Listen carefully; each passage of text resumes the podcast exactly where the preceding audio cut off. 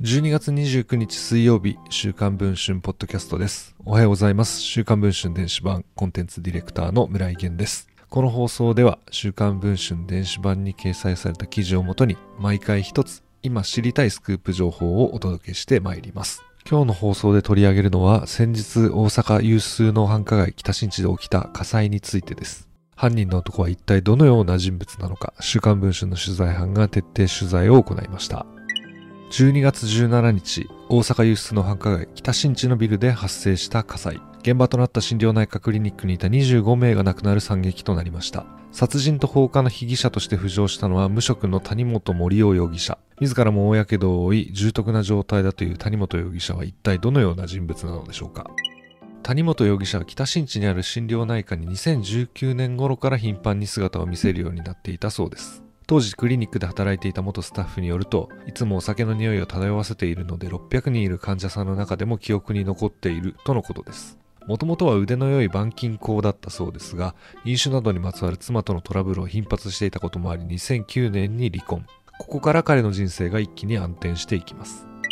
自ら退社を申し出た会社にもう一回使ってくれへんかと頼み込み会社側は受け入れたもののそれも長続きしませんでした原因は元妻への執着でした。奥さんに未練があり、復縁の話はしたけど受け付けてくれなかったと悩みを打ち明けていたこともあったそうです。その後、ずる休みが増え、ぱったりと職場に来なくなったと元職場の同僚は明かしています。ここから谷本容疑者に身勝手な願望が生まれてきます。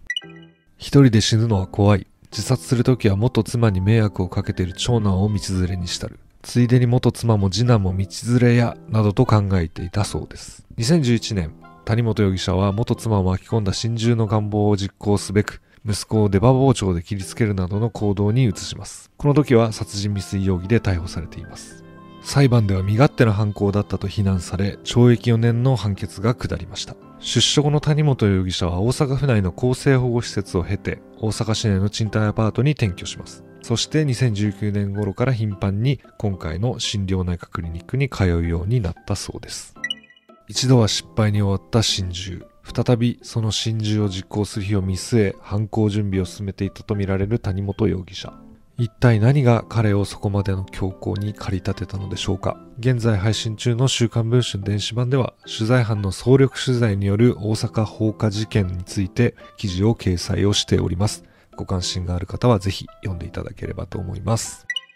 えー、今回の谷本容疑者のあまりに身勝手な行動に27人が巻き込まれそして25名が命を落とすという大惨事になってしまいました谷本容疑者の自宅にはあの京アニ事件に関する記事の切り抜きが残されていたといいます決して許されることのない犯行でありますが、被害者の方のご冥福をお祈りするとともにですね、事件の全容が明らかになることを願いたいと思います。ということで本日の放送はこれで終わりたいと思います。お聴きいただいた皆さんありがとうございました。週刊文春電子版ブライゲンでした。